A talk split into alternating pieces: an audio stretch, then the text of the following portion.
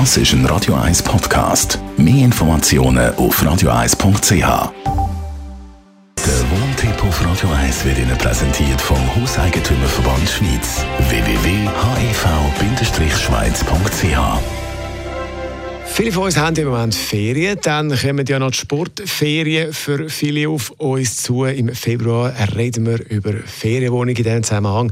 Thomas Oberle, Jurist vom Hauseigentümerverband. Wenn ich eine Ferienwohnung möchte mieten, was beachten? Also wir empfehlen ja vom Hauseigentümerverband her, dass, es, äh, dass man einen schriftlichen Mietvertrag macht. Ist nicht Voraussetzung, könnte man theoretisch auch am Telefon abmachen. Wenn man allerdings einen schriftlichen Vertrag hat, hat man gewisse Sicherheiten. Der Mieter weiß, wie die Zahlungsmodalitäten sind. Er weiß in der Regel dann auch, was er in der Wohnung, die er gemietet hat, vorfindet. Darum ist es wichtig, dass der Vermieter dort auflistet, was es hat. Also gibt es ein Fernsehgerät, gibt es einen Kochherd und so weiter. Äh, dann sollte man vielleicht etwas sagen zu der Parkplatzfrage, ob der ÖV in der Nähe ist, wie der Garten Zugang ist, wenn man den allein benutzen darf, das Grillgerät hat und, und so weiter. Die Erfahrung zeigt einfach, wenn man mündliche Verträge macht, sind meistens äh, Meinungen geteilt, ob das jetzt dem entspricht, was man als Mieter gewünscht hat. Da kann man vorbeugen mit einem schriftlichen Vertrag. Wie sieht es aus, wenn es ums Zahlen geht?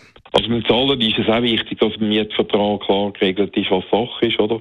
Äh, muss der Mieter Nebenkosten zahlen oder ist das im Mietzins drin? Äh, ist die Reinigung zum Beispiel drin? Häufig kommt übrigens noch Kurtaxe dazu, wo man muss zahlen.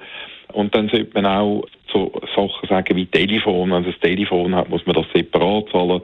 Äh, wie muss man äh, den ganzen Mietzins zahlen? Muss man das vorauszahlen, was häufig der Fall ist? Während der Pandemie, vorausplanen ist wieder schwieriger geworden. Die Situation ist unsicher. Jetzt mit dem Omikron, da kann es sein, dass es natürlich einen Corona-Fall gibt oder man kann dann gleich in die Ferien.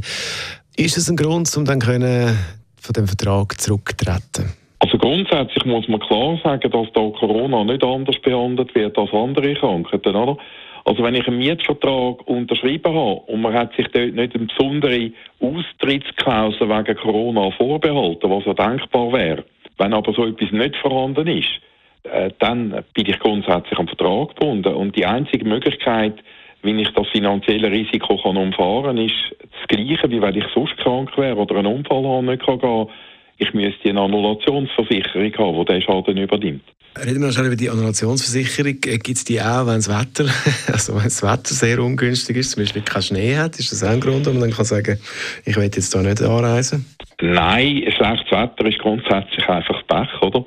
Oder ein anderer Fall, wo ich einmal gefragt worden bin, wo jemand den Führerausweis oder entzogen worden ist, wegen zu fahren.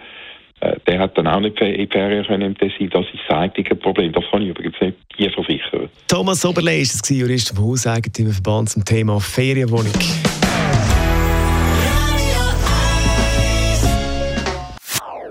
Das ist ein Radio 1 Podcast. Mehr Informationen auf radio1.ch.